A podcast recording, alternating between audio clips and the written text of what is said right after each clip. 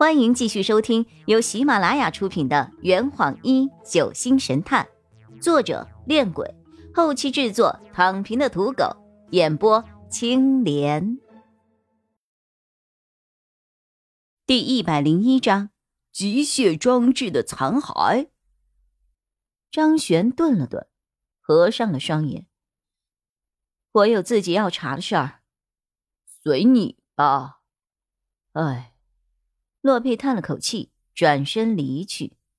我纠结的看着张璇，他笑着对我说：“你也去吧。”我点了点头，拿起了背包，追上了洛佩。洛佩回头看着我：“怎么改变主意了？”张璇要处理一些私事，我还是跟你去查案的好。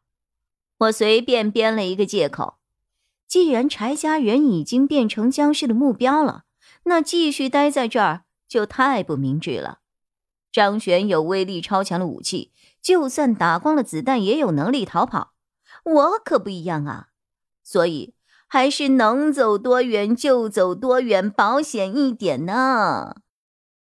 三楼的走廊里，张佳敏背着行李，拉着哭泣的儿子，头也不回的往楼下走。柴浩则在身后拉扯他们。哎呀，这么一个鬼地方！要留你自己留，我现在就要带儿子走。遗产的事情还没有着落呢，现在还不能走啊！张佳敏愤怒了，难道为了那几个糟钱要把命留在这儿吗？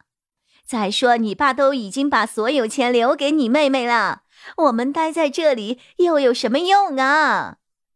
柴浩用力拉住他，我会去跟露露说的。不会让他一个人吃掉所有的财产的。要去你自己去，反正我现在就要走。张佳敏说什么也不肯留在这儿了。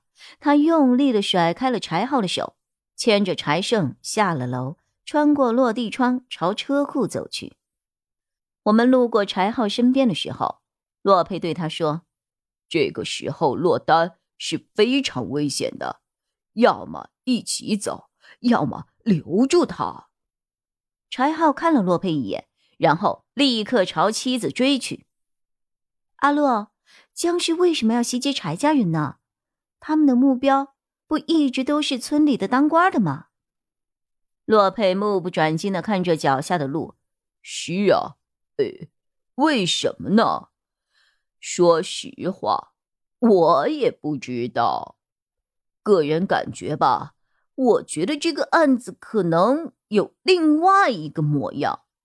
如果说整件事是一幅油画的话，嗯，那么柴家就是构成这幅油画中的一个颜色。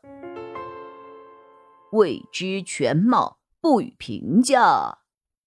那你认为这起案子的核心是什么呀？嗯，目前局势尚不明朗。我们还有很多事情要去调查呢。现在我们只知道凶手的杀人凶器是僵尸，也就是那些死去的村民。杀人动机和作案手法都还未知，不宜做过多的假设。我们只能从那些被僵尸袭击致死的死者身上寻找突破口。核心嘛，只能说。我个人主观上认为，案件的核心是几个死者之间的关系，以及他们过去的一些经历，一些我们一直没有接触到的事情。三十五年前，他们来到这个村子的时候，一定发生了什么故事，那才是现在僵尸案真正的导火索。三十五年前。跨度太长了吧！我之前有让包大哥打电话去厅里调查罗永祥和温平的详细情况，想来现在应该有结果了。走，我们现在去找他。跟着洛佩就是方便，思路和目标一直都很清晰，我的心情顿时好了起来。走过门口的时候。洛佩停在了僵尸残缺不全的遗骸旁。之前连陈红那么恶心的活人尸体我都看过了，现在摆在眼前的这几具几乎快要干涸的死人尸块，已经无法对我产生任何的恐惧。我这也算是成长了吧？洛佩蹲在残骸的旁边，从地上捡起了一些沙粒一样的物体。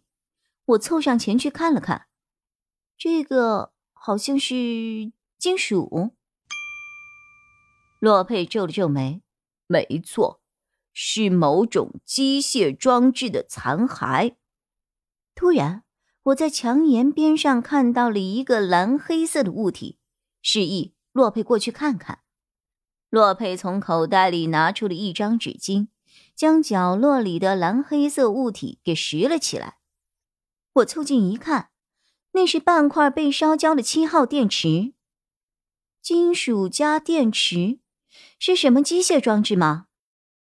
洛佩意味深长道：“看来刚刚除了僵尸，张璇还轰掉了一些其他的东西啊。”离开极乐庄园前，洛佩曾嘱咐李管家将庄园外的白桦树都给砍掉。